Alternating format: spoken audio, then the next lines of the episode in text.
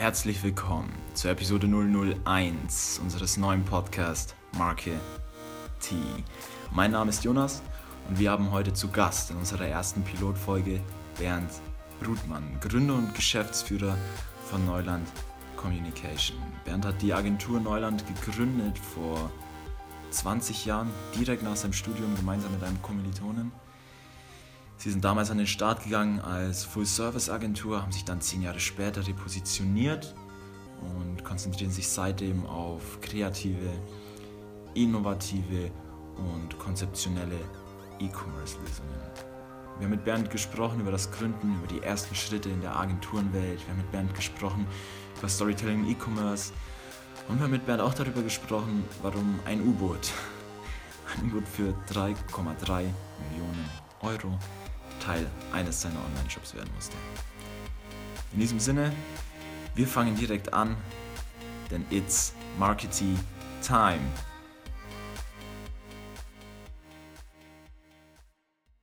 Ich weiß nicht, ob man mir mein Grinsen gerade anhört durchs Mikrofon, aber ich bin verdammt happy, dass wir jetzt endlich, endlich die erste Folge aufnehmen können und freue mich auch dementsprechend auf unseren ersten Gast. Ich finde es sehr cool, dass er sich heute Zeit genommen hat. Bernd, danke dafür schon mal im Voraus. Sehr geil, dass du heute hier bist. Sehr gerne. Ähm, jetzt sind wir, gut, was heißt Gast? Wir haben eigentlich nicht dich zu Gast, sondern wir sind eher zu Gast. Heute bei dir in der Agentur, im Büro, auf bei Neuland, Alm. auf der Alm, bei Neuland Communication.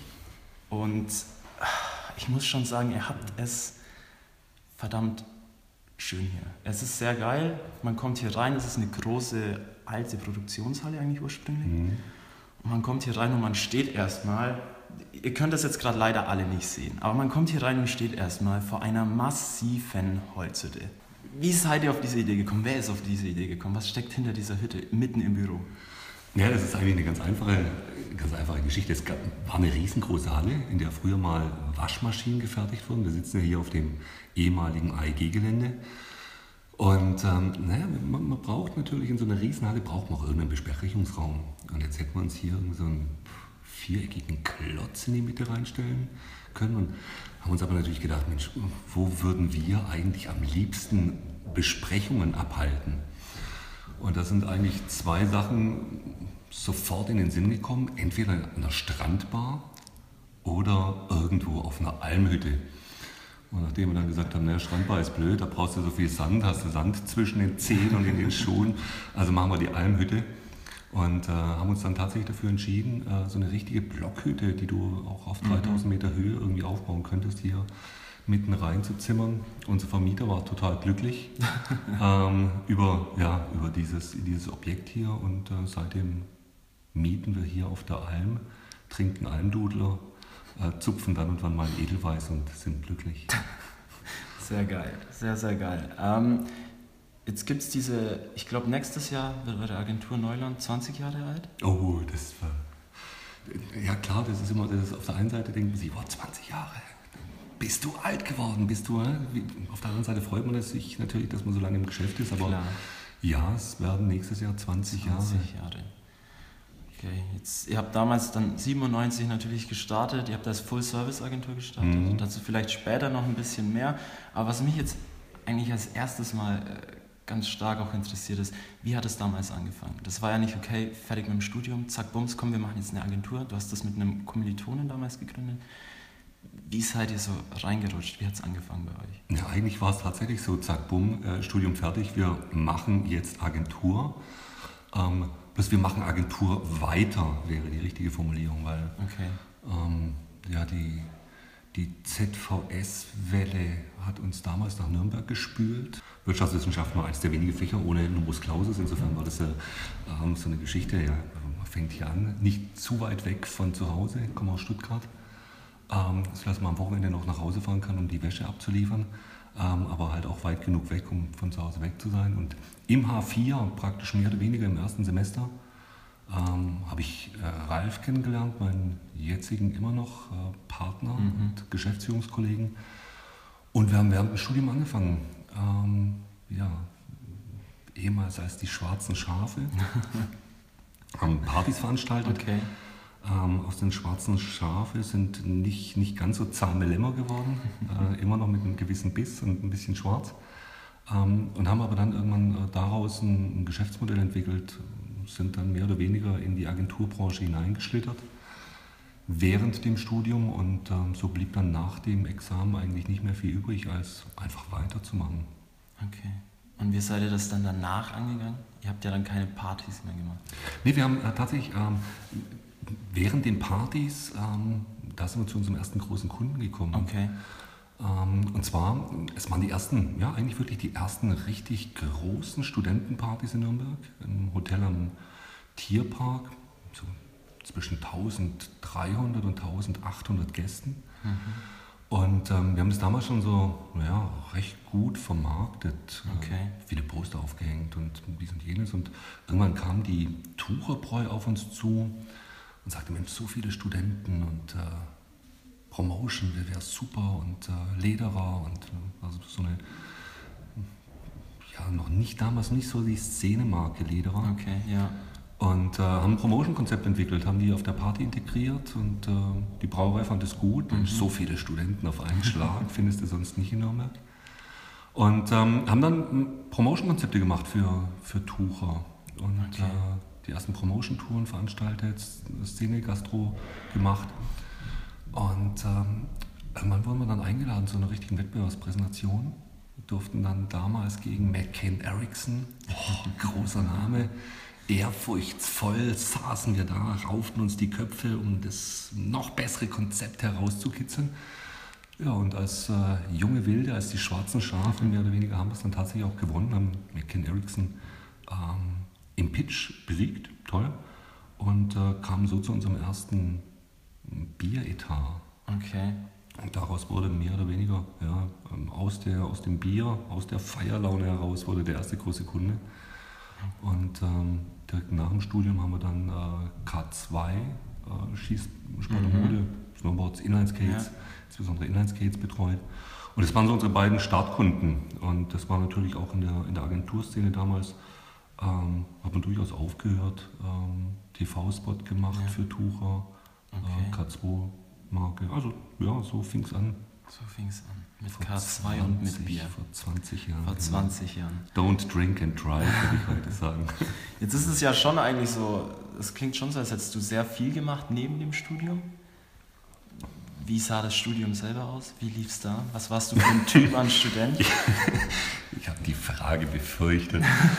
äh, naja, Studium. Ähm, ich, hatte, ich hatte ein bisschen hm, so einen Stempel ähm, bei meinen Mitkommilitonen. Ich war immer der, der am besten gebräunt in äh, die äh, Ölrecht- und Privatrecht-Klausuren gegangen ist, weil ich auf der Wörterwiese äh, gelernt habe äh, in, den, in den Sommersemestern. Das hat zwar Spaß gemacht und war optisch letztendlich auch irgendwie einträglich, aber es hat nicht äh, wirklich zu der Note dazu getragen.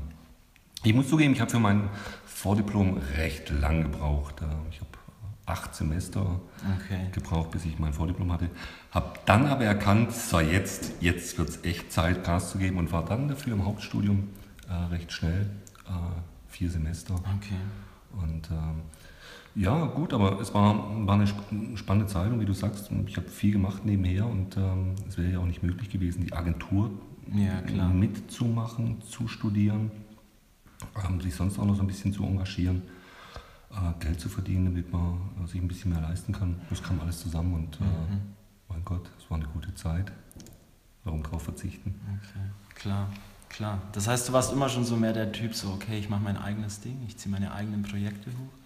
Ich, ich habe, äh, hab, als ich auf, äh, auf dem Gimmi war, schon meine erste Firma. Okay. Ähm, recht erfolgreich. Ähm, also insofern, ich habe schon immer, ich bin schon immer irgendwie danach getrachtet, selbstständig zu sein, okay. mit verrückten Ideen, ähm, zum Teil ganz skurrilen Geschichten. Und insofern ähm, war das jetzt nicht so ganz ungewöhnlich, dass mich äh, es dann in die, in die Selbstständigkeit okay. verschlagen hat.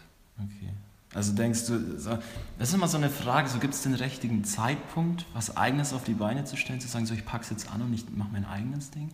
Oder ist dieser Zeitpunkt immer jetzt? Der Zeitpunkt ist immer jetzt. Immer jetzt. Also du kannst jeden Tag entscheiden, was du jetzt machen möchtest. Und wenn du sagst, jetzt habe ich eine gute Idee und jetzt habe ich echt die Motivation, jetzt habe ich den Willen, was zu machen, dann mach es. Ähm, Okay. Ähm, letzten Endes ähm, hängt es natürlich vom, vom, vom Typ vielleicht auch ab, wenn du, wenn du eher sagst, wow, oh Gott, Selbstständigkeit und äh, was ist dann und meine Altersvorsorge und dies und jenes und da.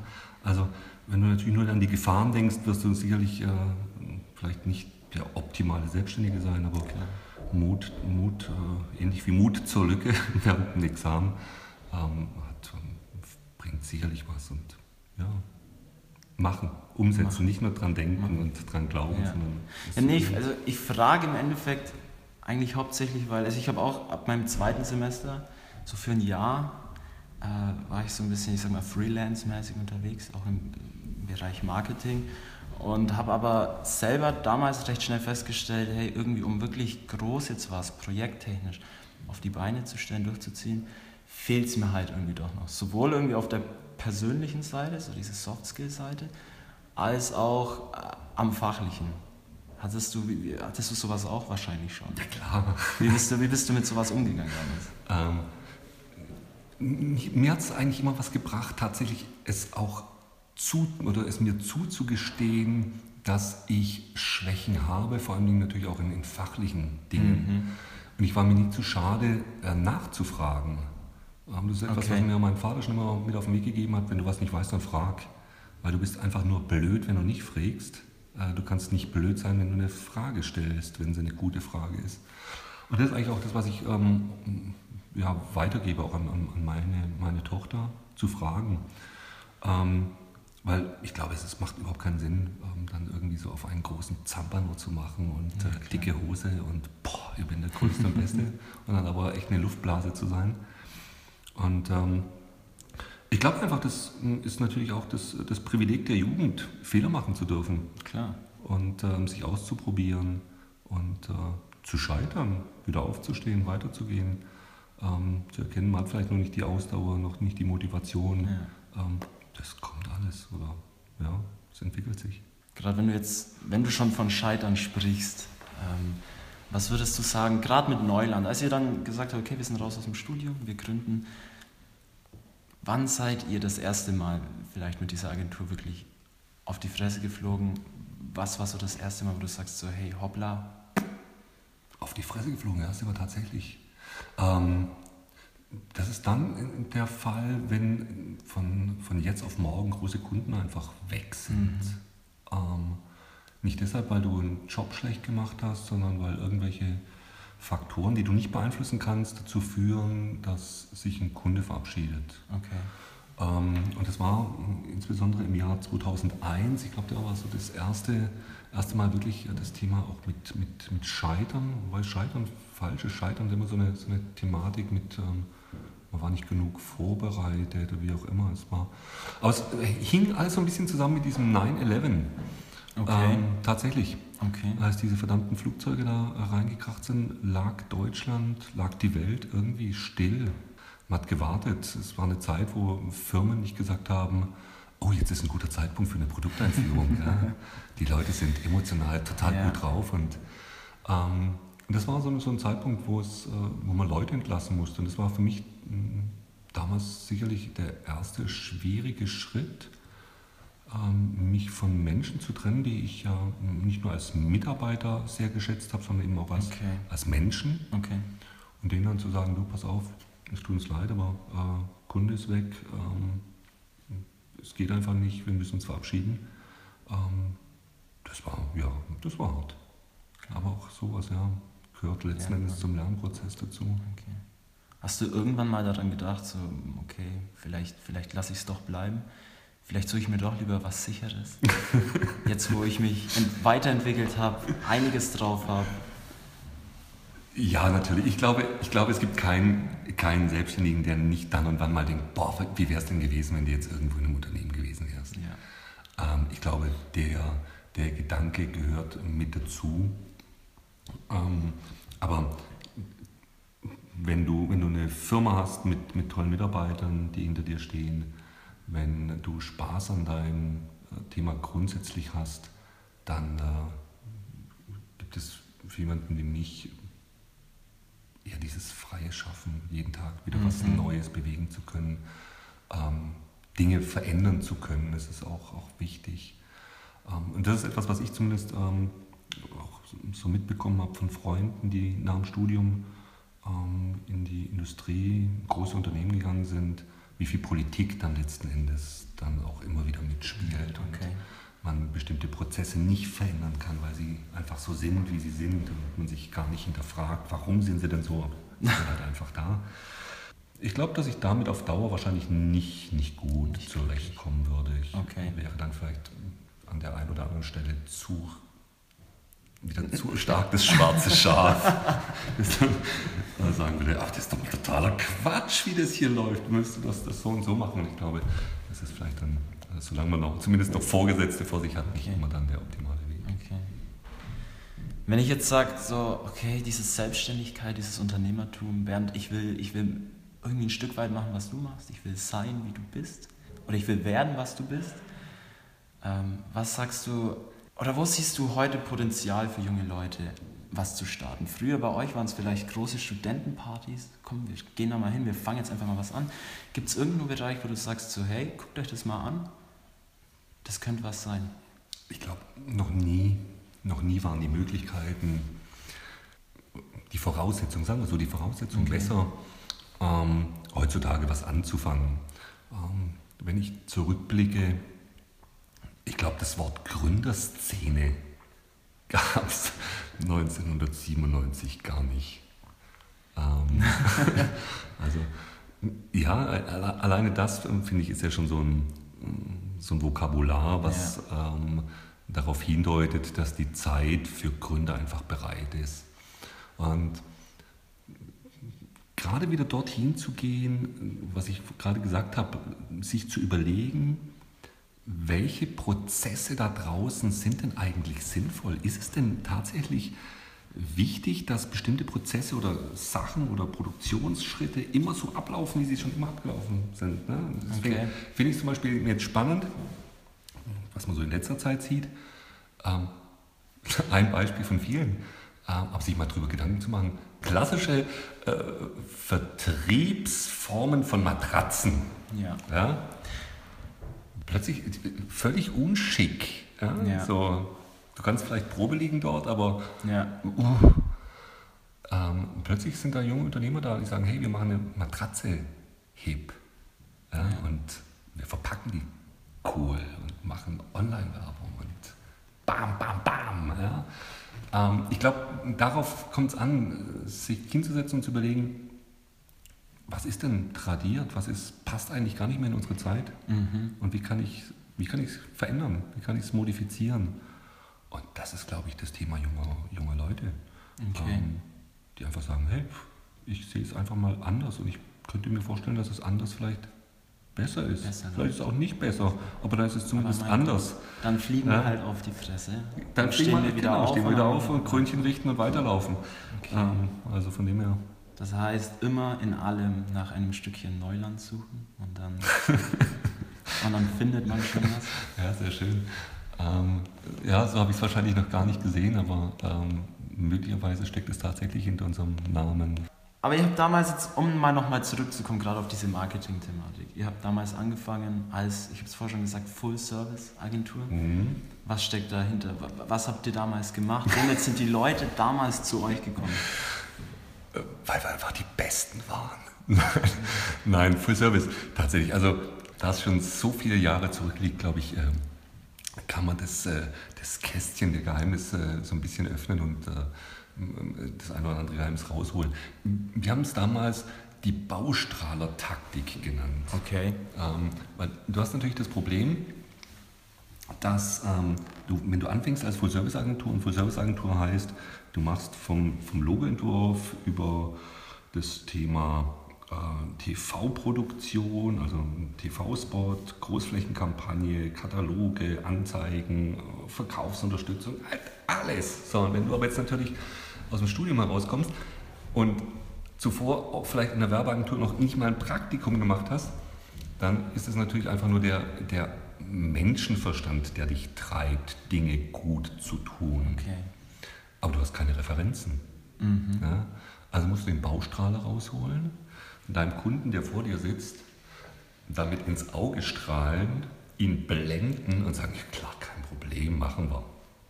Und ich muss echt sagen, ähm, dass wir einfach Kunden hatten, die uns die Möglichkeit gegeben haben, zu sagen, okay, kommt, ich weiß, ist ein Baustrahler, habt ihr nie gemacht, aber wir vertrauen euch, dass ihr das schafft. Das heißt, so ein bisschen Bullshitting gehört immer mit dazu? Das gehört schon dazu. Am Anfang gehört es dazu, okay. um in den Markt reinzukommen. Mhm. Ähm, Bullshitting ja, es darf halt nachher nicht stinken. Ja, ja, ja klar. Okay. Das ist, okay, ist die Thematik. Ähm, du musst halt nachher einfach gut sein und die Dinge halt auch gut machen. Und unser erster TV-Spot ähm, war super.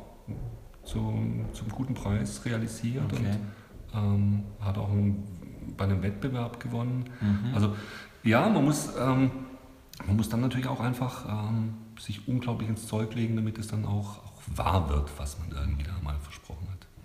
Habt ihr dann, gerade wenn es um so Sachen ging, die ja so ein bisschen abseits von diesem wirtschaftswissenschaftlichen, von diesem Marketing liegen, wenn es um Filmproduktion geht, Wart ihr da selber irgendwie drin? Habt ihr das gekonnt? Habt ihr euch da dann gesagt, okay, nee, da lassen wir die Finger von, wir suchen uns jetzt Leute? Ja, also natürlich haben wir uns dann schon Leute gesucht, ähm, die äh, eine Filmproduktion, die das dann auch umsetzen kann. Ähm, aber es geht ja sehr viel weiter letztendlich von diesem kompletten konzeptionellen Gedanke. Also wie spielt eine Großfläche zusammen mit äh, Guerilla-Aktionen mhm. und so weiter zusammen. Und ähm, wir waren damals tatsächlich ähm, sehr, sehr fortschrittlich. Das muss man in, okay. der Retrospektive schon sagen.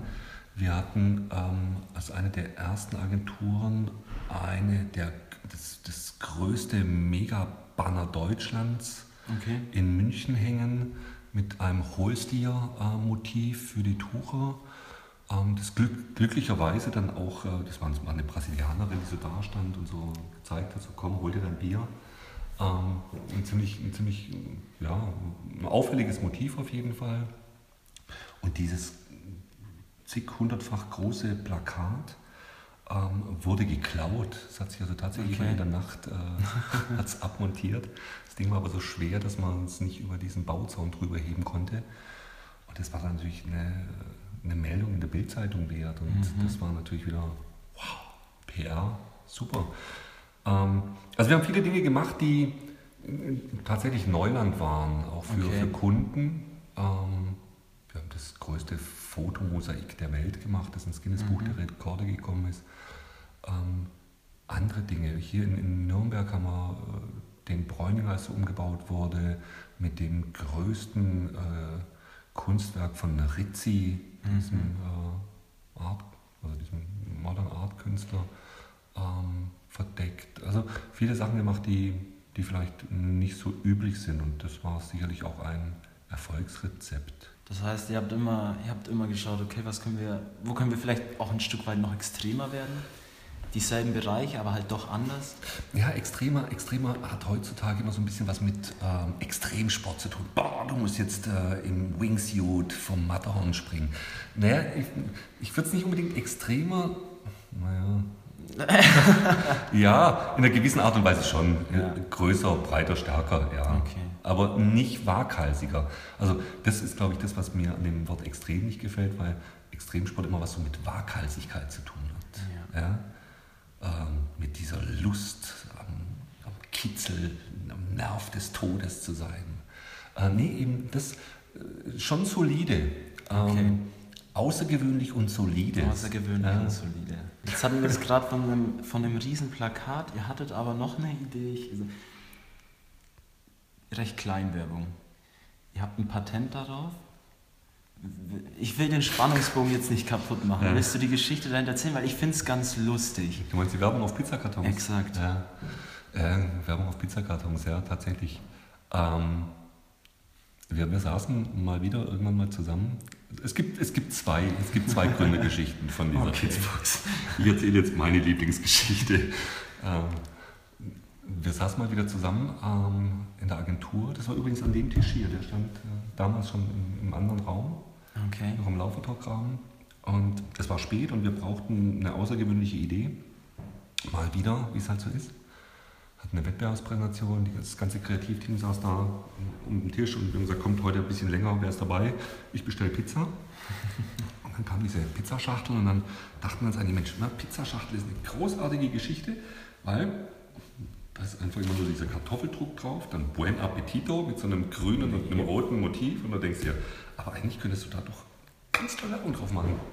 Und das meinte ich vorher mit diesem, man muss es machen, weil ich habe die Geschichte haben wir vielen erzählt und alle haben sich gedacht, Mensch, das hatte ich mir auch mal gedacht.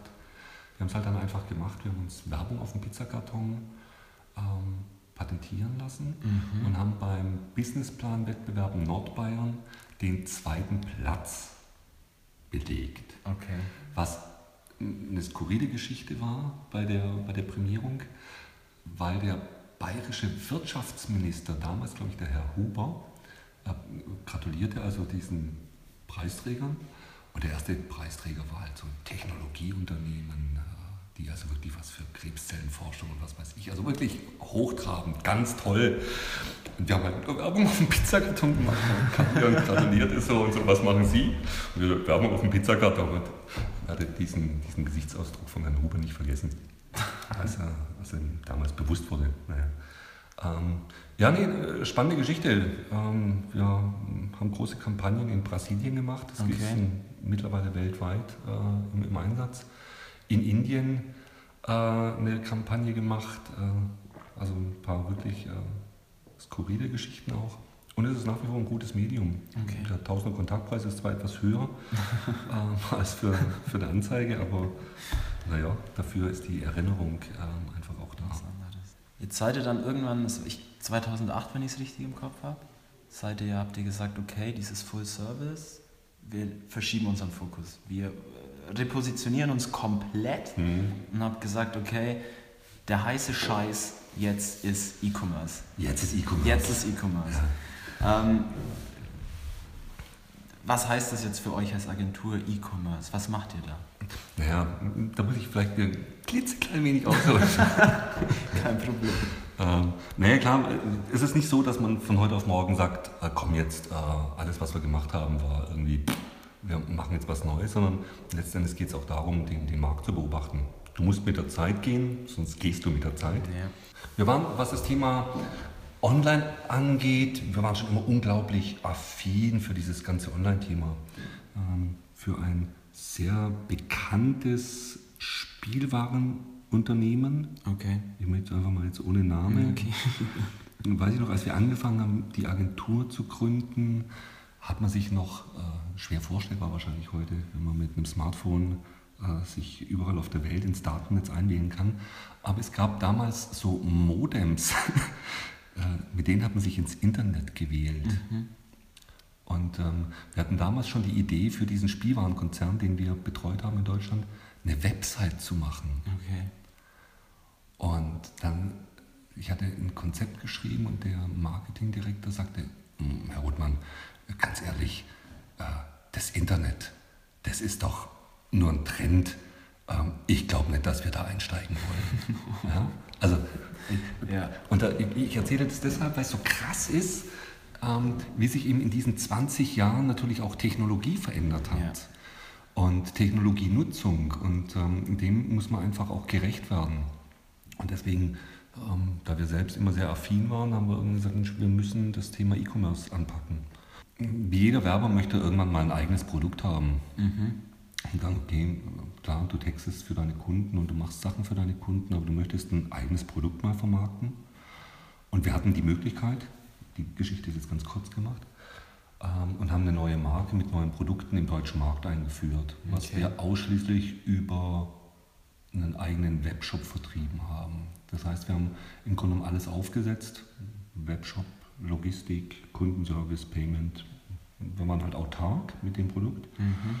und haben auf allen Kanälen, online wie offline, Promotion, stationär, Print und so weiter und so fort mal, mal probiert, wie kannst du die Produkte am besten bekannt machen, Image steigern und verkaufen.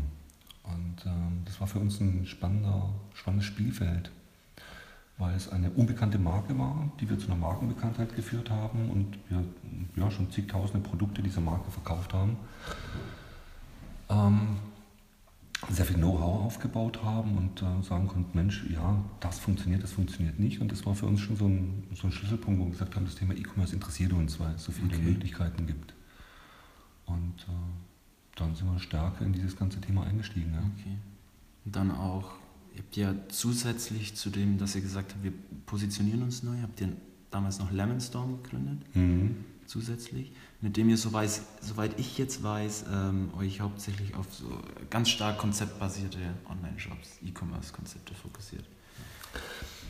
Ja, ja, es ist so, also auf der einen Seite haben wir, haben wir Neuland Communication, ähm, klassisch Agentur, ähm, Agenturleistung. Wir setzen die Shops auf, machen Online-Marketing dafür, ähm, alles, was, was dazugehört zum Thema ähm, Digitalmarketing, E-Commerce. Und auf der anderen Seite haben wir die, die Firma Lemonstorm, die einen Shop betreibt, Okay. ähm, die dann eben praktisch Ware kauft, Ware verkauft, ähm, so als, als Online-Shop-Betreiber. Und jetzt seid ihr nicht, also ich, ich, ich nenne jetzt einfach mal den D-Max-Shop, weil ich Mhm. weiß genau, ich war auch schon unterwegs, ich habe auch schon was eingekauft.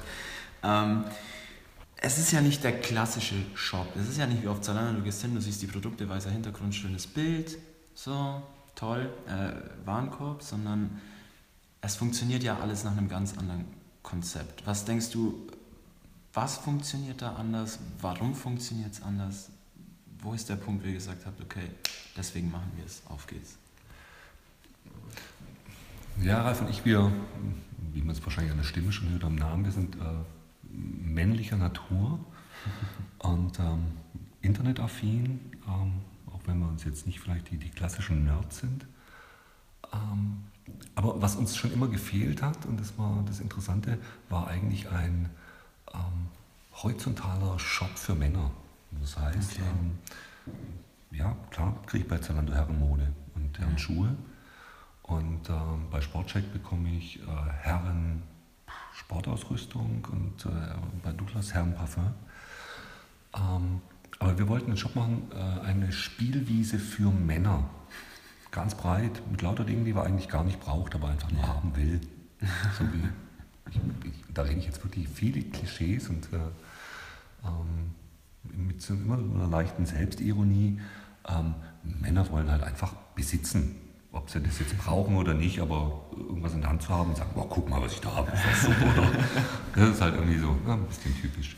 Und ähm, wir hatten die Möglichkeit, mit, äh, mit D-Max zusammen einen Shop aufzusetzen und das war natürlich großartig, weil D-Max klar 100% für, für den Mann steht. Männerfernsehen in Deutschland der, der zweiten Generation, ähm, dritten Generation und ähm, das war, war eine ganz tolle Möglichkeit, ähm, das mal auszuleben, was wir vorher schon im Kopf hatten, mit dem richtigen Kunden im, Ja. im Hintergrund. Und wir haben einen Windows-Shopping-Shop für Männer äh, entwickelt, für D-Max, D-Max-Shop, in dem es äh, lauter coole Männerprodukte gibt. Windows Shopping Shop heißt Windows jetzt. Shopping Shop, was heißt das? Äh, Du kommst nicht auf, ähm, in den D-Mark Shop, weil du äh, ein bestimmtes Produkt suchst, sondern du kommst auf unseren Shop, weil du sagst, ach guck mal, ich schau mal, was gibt's denn Cooles? Mhm. Das ist praktisch der virtuelle Shoppingbummel an den Schaufenstern vorbei äh, mit den coolsten Produkten aus den unterschiedlichsten Bereichen.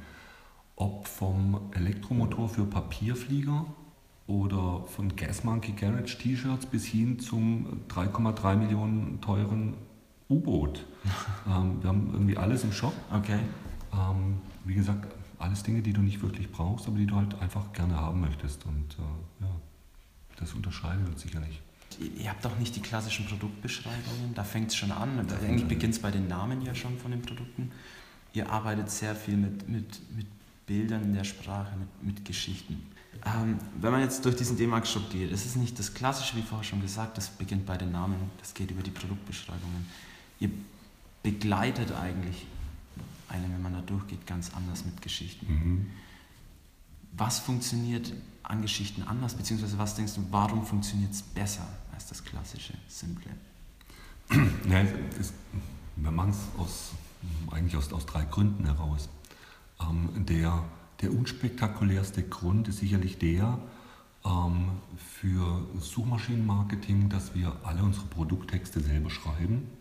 Das heißt, unsere Produkttexte sind nicht die, die der Hersteller vorgibt und wir übernehmen die. Ähm, das ist ein, ein, ganz faktischer Grund. Der zweite, aber viel wichtigere Grund ist äh, eine Emotionalisierung, mhm. weil wir durch dieses, durch diesen Umgang mit unserer Zielgruppe Mann ähm, eine ganz eigene Tonality entwickelt haben. Das fängt damit an mit einzelnen Worten, dass wir zum Beispiel nicht sagen, das ist der Warenkorb, sondern das ist bei uns die Beute. Mhm. Ähm, wir kaufen nicht bei uns im Shop, sondern wir jagen. Ähm, die, die Features heißen nackte Fakten. Ähm, also es ist immer, immer eine kleine Story auch drumherum. Ein Beispiel. Wenn ich ein T-Shirt kaufe und ich beruhe mich nur auf die Fakten, dann sage ich, okay, das ist ein T-Shirt mit Rundhalsausschnitt, das ist schwarz und hat 100% Baumwolle, vielleicht zweifach, die Nähte sind zweifach genäht, ähm, hat einen Brustaufdruck und ja. bumm. So, das ist erstmal ein T-Shirt. Ja? So, und jetzt wissen wir alle, dass wir ein T-Shirt nicht einfach nur deshalb tragen, weil es ein T-Shirt ist, sondern weil wir natürlich mit diesem T-Shirt eine gewisse Erwartung haben. Und das ist zum Beispiel so eine ganz einfache Geschichte, die wir haben. Und es ist immer, immer überspitzt, es ist immer ein bisschen ironisch und immer ähm, natürlich auch krasser geschrieben, aber letzten Endes würden, würden wir, oder sage ich jetzt, wir Männer uns doch wünschen, wenn wir einem T-Shirt anhaben oder wir gehen in eine Kneipe rein und dann stellen wir uns vor, du öffnest die Tür und plötzlich ist alles ruhig und alle Köpfe drehen sich zu dir und denken sich, boah, Mann, hat der ein geiles T-Shirt. ja? Und dann geht äh, die, die Geräuschkulisse wieder los und so weiter und so fort. Also das ist eigentlich das, was ich von dem T-Shirt erwarte. Ähm, Im überzogenen Sinne. Und das schreiben wir auch in unserem Produkttext. Ne? So okay. nach dem Motto, äh, du kommst in eine Kneipe und äh, keiner dreht sich um, äh, dann versuchst doch mal mit diesem T-Shirt. Ja? Zieht bewundernde Blicke auf sich und hell yeah, ähm, kehrt die wilde Seite von dir nach außen. Ähm, es ist nach, nach wie vor einfach nur ein T-Shirt. T-Shirt mit dem Aufdruck, aber es bekommt eine, eine, Story. Es gibt einen emotionalen Wert und der geht eigentlich durch alle Produkte hindurch. Für jedes Produkt lässt sich irgendwie eine kleine Story finden, warum dieses Produkt dein Leben irgendwie ein Stück cooler, besser, na, vielleicht nicht mal, ja doch besser auch, besser, lebenswerter, ja, aufregender machen kann. Was, was gehört, hast du also du arbeitest ja auch viel dann wahrscheinlich an so Stories mit, wenn es mhm. gerade um die großen Konzepte vielleicht dann auch geht. Was gehört für dich oder was sagst du gehört zu einer guten Geschichte? Hast du so ein grobes Rezept dafür, wo du sagst, okay, davon muss immer eine Prise irgendwie mit rein? Hiervon was? Es gehört immer eine, eine, eine Prise Emotion rein. Es okay. gehört aber auch immer eine Prise unnützes Witz, äh, Wissen hinein.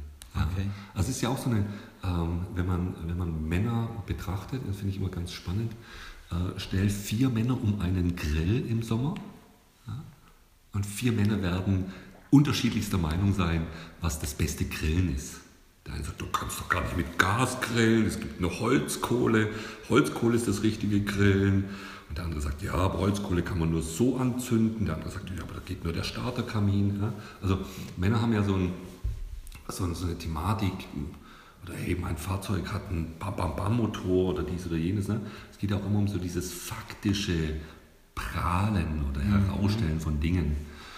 Und das versuchen wir natürlich auch bei, bei unseren Produkten, irgendwas hervorzuheben, was vielleicht ein normales Produktfeature ist. Aber nehmen wir mal ein Messer. Ich habe jetzt letzte Woche ein neues Messer in, die, in, in den Shop eingestellt. Das eine unfassbar harte Klinge hat. Mhm.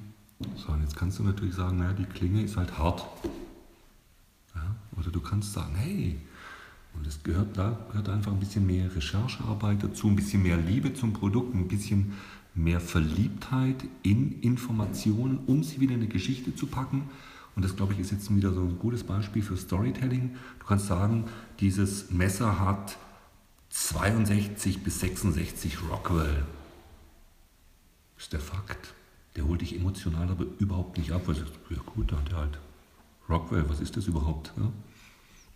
Du könntest aber auch sagen, die Messer der Spezialeinheiten der Bundeswehr haben nur 59 Rockwell. Ja? Also dieses Messer ist noch härter, noch, naja, ob das gut oder besser ist, aber ist halt einfach noch härter als das Messer von den Spezialeinheiten. Mhm. So, und was passiert jetzt, ähm, wenn sich jetzt jemand dieses Messer kauft und sagt, Mensch, ich habe ein Messer, das ist noch besser, noch härter als das von den Spezialeinheiten der Bundeswehr. Ja? Und damit bekommt dieses Messer einen emotionalen Mehrwert. Ähm, der Mensch kann sich damit identifizieren oder kann damit irgendwas erzählen.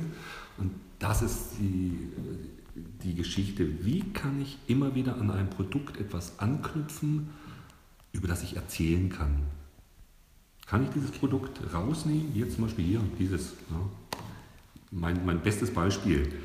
Ähm, ich lege gerade ein, ein Smartphone hier auf den Tisch, das in eine dunkelbraune Lederhülle gehüllt ist. Jetzt kann ich sagen, das ist eine braune Lederhülle. Aber in dem Moment, wo ich sage, hey, dieses Leder kommt aus der ältesten ähm, Gerberei Amerikas, die bereits für Billy the Kid das Sattelleder gegerbt hat, ja, bekommt das ganze Ding irgendwie ein sehr viel geschmeidigeres äh, Image. Aber am Ende des Tages ist es nur eine Lederhülle für ein Smartphone. Aber die Geschichte drumherum ist die, die interessiert. Und das ist Storytelling. Gibt den Leuten den, den Hauch der Möglichkeit, über ihr Produkt erzählen zu können. Jetzt arbeitest du ja auch, also wenn es noch um das Storytelling geht, das ist jetzt nicht nur im Verkauf, nicht nur im E-Commerce. Ein großes Thema ist ja gerade auch, immer wenn es darum geht, zu präsentieren, zu pitchen, vorzustellen, irgendwas. Ähm, geht es um Geschichten mittlerweile? Also, erzähl was, so, du kannst kaum noch wo was. Ich, ich lache, weil du sagst mittlerweile letzten Endes ist Storytelling ein Buzzword, wie viele andere Buzzwords auch im, im Marketing. Ähm, Marken, gute Marken haben schon immer erzählt, eine Geschichte erzählt, weil sonst wären Marken doch gar nicht zu den Marken geworden. Weil sonst ist es halt einfach nur ein T-Shirt, auf dem vorne ein Krokodil draufklebt. Ja? Marke war schon immer Geschichte und Storytelling das hat irgendeinen Ursprung, du kannst über irgendwas erzählen und so weiter und so fort. Ähm, aber im Zeichen von, von Performance, das nächste Buzzword, im Zeichen von Performance Marketing, als es nur darum ging, ähm, über, über Preis zu reden, nur zu sagen, meins ist billiger, günstiger, bam und Geiz ist geil und ja, also es ging nur um dieses Thema Preis ist natürlich das ganze Thema Storytelling einfach verkommen. Weil es hat, nie, es hat sich niemand für die Geschichte interessiert, wenn das Produkt einfach billig war. Ich habe es nicht gekauft, weil es eine gute Story hatte, sondern weil verdammt nochmal was einfach nur das Billigste war. Und ich glaube, zum Glück sind wir wieder dahin gekommen zu sagen, ähm, ja, Preis, aber es muss halt auch irgendwo angemessen sein. Und es geht nicht nur um den Preis. Ähm, lieber, lieber vielleicht ein bisschen weniger und dafür aber schöne Dinge und Dinge, mit denen ich mich identifizieren kann, ähm, die ich mag, weil sie eine Story haben, weil ich eine Story erzählen kann, weil auch ich eine Story als Persönlichkeit hinterlasse.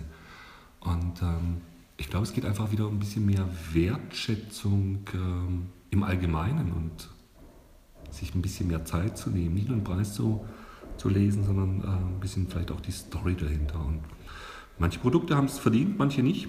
Ähm, bei uns im Shop gibt es halt nur die Produkte, die eine Story verdient haben und die kommen halt auch rein. Um jetzt nochmal von diesen Produkten, vom, vom Shop ein bisschen wegzukommen, du bist ja nicht nur hier in deinem Unternehmen tätig, sondern du engagierst dich auch so ein bisschen an der Uni, gerade bei uns hier in Nürnberg. Ähm, bist da in der Jury bei einem Businessplan-Seminar, warst da als Businesspartner beim 5-Euro-Business-Spiel. Dabei. Das heißt, du siehst immer wieder junge Leute, Studenten, die dir was vorstellen, die dir was pitchen. Ähm, Gibt es irgendwas, wo du sagst, okay, das sind, ich sage jetzt mal, wir Amateure, wir Laien, äh, machen die gleichen Fehler immer wieder? Irgendwas, das du immer wieder beobachten kannst? Hm, ich, ich glaube, der mentale Ansatz ist ein falsch, sozusagen. Wir, wir Laien. Ähm, was, was für mich das Wichtigste letzten Endes immer wieder ist, wie, wie brenne ich für meine Idee? Und ähm, wie überzeugend und mit welcher inneren Attitude, oh, ähm, präsentiere ich etwas. Und wenn jemand vor mir steht, der im monotonen Sing-Sang seine einzigartige, tolle Idee mir versucht zu präsentieren und es nicht schafft, sich selbst darüber auch nur ein bisschen zu freuen, dann denke ich mir, okay, gut. Ja. Ähm, das mag vielleicht sein, dass man, dass man eingeschüchtert ist, dass man vielleicht ein bisschen Angst hat, aber selbst dann, glaube ich, und das ist wichtig, ähm, man muss mit Leidenschaft dabei sein. Bei allem, was man macht.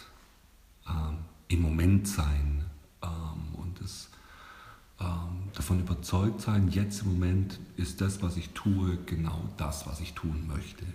Okay. Und ja, das fehlt mir manchmal. Ähm, ist die, dieses Brennen für eine Idee. Und ich glaube, daran wirst du relativ schnell, oder zumindest bilde ich mir ein, ähm, kann man relativ schnell heraussehen, ob in diesem Gründer tatsächlich Potenzial steckt oder nicht.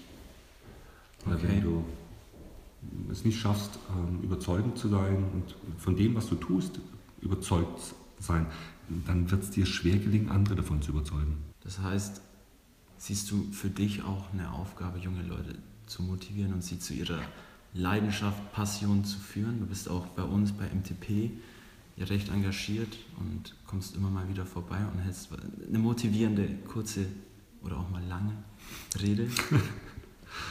Ja, ja, ich glaube schon. Ich, ich möchte einfach das sein, was ich, was ich früher auch gerne gehabt hätte. Irgendwie so dieses Thema Mentor, jemanden, der, der mir vielleicht so ein bisschen ähm, die, die Planken aufzeigt. Wo, wo kann es denn eigentlich hingehen? Und ähm, mir vielleicht auch manchmal so den, den Wind unter die Flügel bläst, weil es, glaube ich, einfacher ist, ähm, zu fliegen anzufangen, wenn du den richtigen Wind hast. Und manchmal hilft es vielleicht ein bisschen runter zu pusten, ein bisschen so, ein, so eine Metapher mal rüberzubringen. Ähm, ja, ich, ich glaube schon, dass es, dass es inspirierend sein kann für, für junge Menschen ähm, aus zweierlei Hinsicht. Zum einen bin ich jetzt auch nicht mehr der Jüngste. Ich glaube, dass ich, wenn ich jetzt äh, gerade bei MTP oder beim 5-Euro-Business-Wettbewerb ähm, mit, mit Leuten zusammenarbeite, dass ich von 80 bis 90 Prozent derer, die da anwesend sind, wahrscheinlich der Vater sein könnte. Ähm, ich finde es auf der einen Seite inspirierend, jungen Menschen die Vorstellung zu geben, dass es auch cool sein kann, älter zu werden. Ja? Ähm, ich, älter ist wie jung, nur besser. Irgendwie so, so, so ein Post, den ich neulich mal gesehen habe, den, den finde ich eigentlich gar nicht schlecht, weil ähm, viele, und das habe ich in, in vielen Vorlesungen festgestellt, ähm, und so war mein Weltbild früher ja auch, Anfang 20, wo ich gedacht habe, oh Gott, mit 30. Und mit 30, hey, wenn ich 30 bin, dann bin ich ein alter Sack. Ja. Und dann hört für mich das Leben auf. Und dass man immer noch motivierend und inspirierend sein kann ähm, im, im, fortgeschrittenen Alter, das finde ich auch wichtig irgendwie mitzugeben. Beidseitig. Ich profitiere natürlich von, äh, von dem Feedback äh, meines, meines Zielpublikums, weil ich so von den Ängsten, Nöten und äh, ne, wie, wie ist dieses Gefühl in dem Alter auch mitbekomme.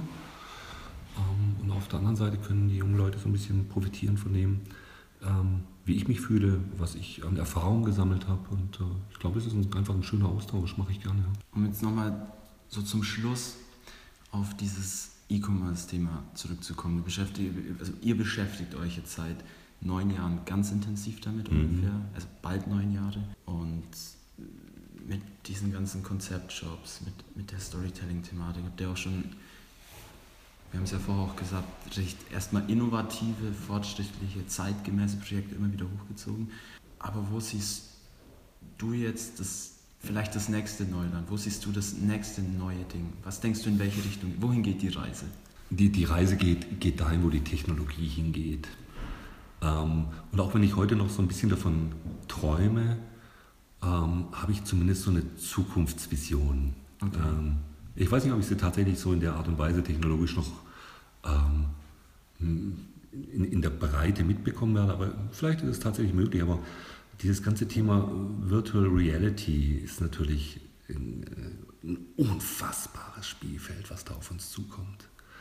Und äh, zu shoppen in einer, in einer virtuellen Welt, einen Online-Shop tatsächlich wieder so zu gestalten, dass ich, dass ich mich nicht durch irgendwelche Seiten blättern muss, was wir ja schon versuchen zu vermeiden bei uns im Shop, aber dass ich sie in 3D-Welten, in Räumen, in Umgebungen habe, meine Produktpräsentation in einer, was weiß ich, abgefahrenen Umgebung und ich sehe die Sachen und kann es auswählen. Und ja, da glaube ich, dass da steckt unglaublich viel, äh, viel Potenzial noch mit drin. Wir werden uns definitiv lösen und wir haben uns ja schon stark gelöst von dem klassischen Thema Desktop. E-Commerce, über 50 Prozent unseres Umsatzes läuft mittlerweile über Mobile Devices. Ähm, das ist sicherlich eine Geschichte, die wir äh, stark auch mit den, mit den Inhalten, mit dem Content, mit den Layouts, mit den On-Screen-Aufbereitungen der Inhalte ähm, erreicht haben. Aber der Weg geht weiter und äh, ja, es wird, bleibt spannend und die Technologie wird, wird uns zeigen, wo sie uns führt. Jetzt möchte ich dir ganz am Ende noch drei knappe Fragen stellen, auf die ich dich bitten würde, drei, drei knappe Antworten, drei knackige Antworten ähm, zu. Nicht, dass die Antworten zuvor zu ausschweifend gewesen wären, aber das soll einfach das Konzept dieser Schlussfragen sein. Was treibt dich an? Die Leidenschaft. Wenn du jetzt zurückschaust, äh, mal angenommen, du würdest jetzt den 20-jährigen Bernd äh, in der Uni sehen, in der Uni treffen, was würdest du dem mit auf den Weg geben? Bleib offen für Neues. Ich stehe auf äh, letzte Sätze. Ich finde, letzte Sätze haben was sehr Wirkungsvolles, deswegen möchte ich, dass der letzte Satz dir gebührt. Also ich möchte jetzt einfach 10 Sekunden Zeit geben und überlegst dir einen letzten Satz, ein Zitat, unter dem dein Name stehen soll. Ein Zitat, unter dem mein Name stehen soll, der letzte Satz. Jetzt habe ich so viele Sätze gesprochen ne? und dann kommt das große, die große Frage nach dem letzten Satz. Sei bereit dafür, jeden Tag Neuland zu betreten. Das sind, das sind doch schöne Worte zum Schluss. Schöne Worte für eine erste Folge, schöne Worte für einen Ausblick in die Zukunft. Ähm, Bernd, ich sage vielen, vielen herzlichen Dank, dass du dir Zeit genommen hast. Vielen Dank für den Input. Sehr gerne. Vielen Dank für deine Geschichten, deine Erfahrungen. Ich fand es sehr, sehr geil, dass du, beziehungsweise, äh, dass wir heute bei dir sein durften. Es war mir eine Ehre. Ähm, ja. Danke ich sage auch Dankeschön. Ähm, jetzt hier ähm, als Pilot da zu sein. Vielen Dank für die, für die spannenden Fragen. Ähm, vielen Dank, ja. Ähm, doch die ein oder anderen Sachen, die so ein bisschen verschüttet waren in den letzten 20 Jahren, wieder, wieder rausgeholt hast. Und äh, ja, Dankeschön. Alles klar, Leute, das war unsere erste Folge Marketing. Wir hoffen, ihr konntet für euch was draus ziehen. Wir hoffen, Bernd konnte euch was mitgeben. Und wenn ihr irgendetwas mitnehmen konntet, dann checkt auch in circa vier Wochen nochmal vorbei, wenn es heißt Episode 002 unseres neuen Podcast Marketing. Dann nicht gemeinsam mit Bernd, sondern dann zusammen mit Markus Römer, Gründer und Geschäftsführer von Dress Friends, einem Startup, das sich fokussiert auf datenbasiertes Marketing, insbesondere in der Mode- und Lifestyle-Branche. Wahnsinnig interessante Persönlichkeit, immer wieder inspirierend mit ihm zu reden. Es wird eine sehr, sehr geile Folge. Ich freue mich drauf. Bis dahin nicht abwarten und Tee trinken, sondern rausgehen und einfach mal was machen.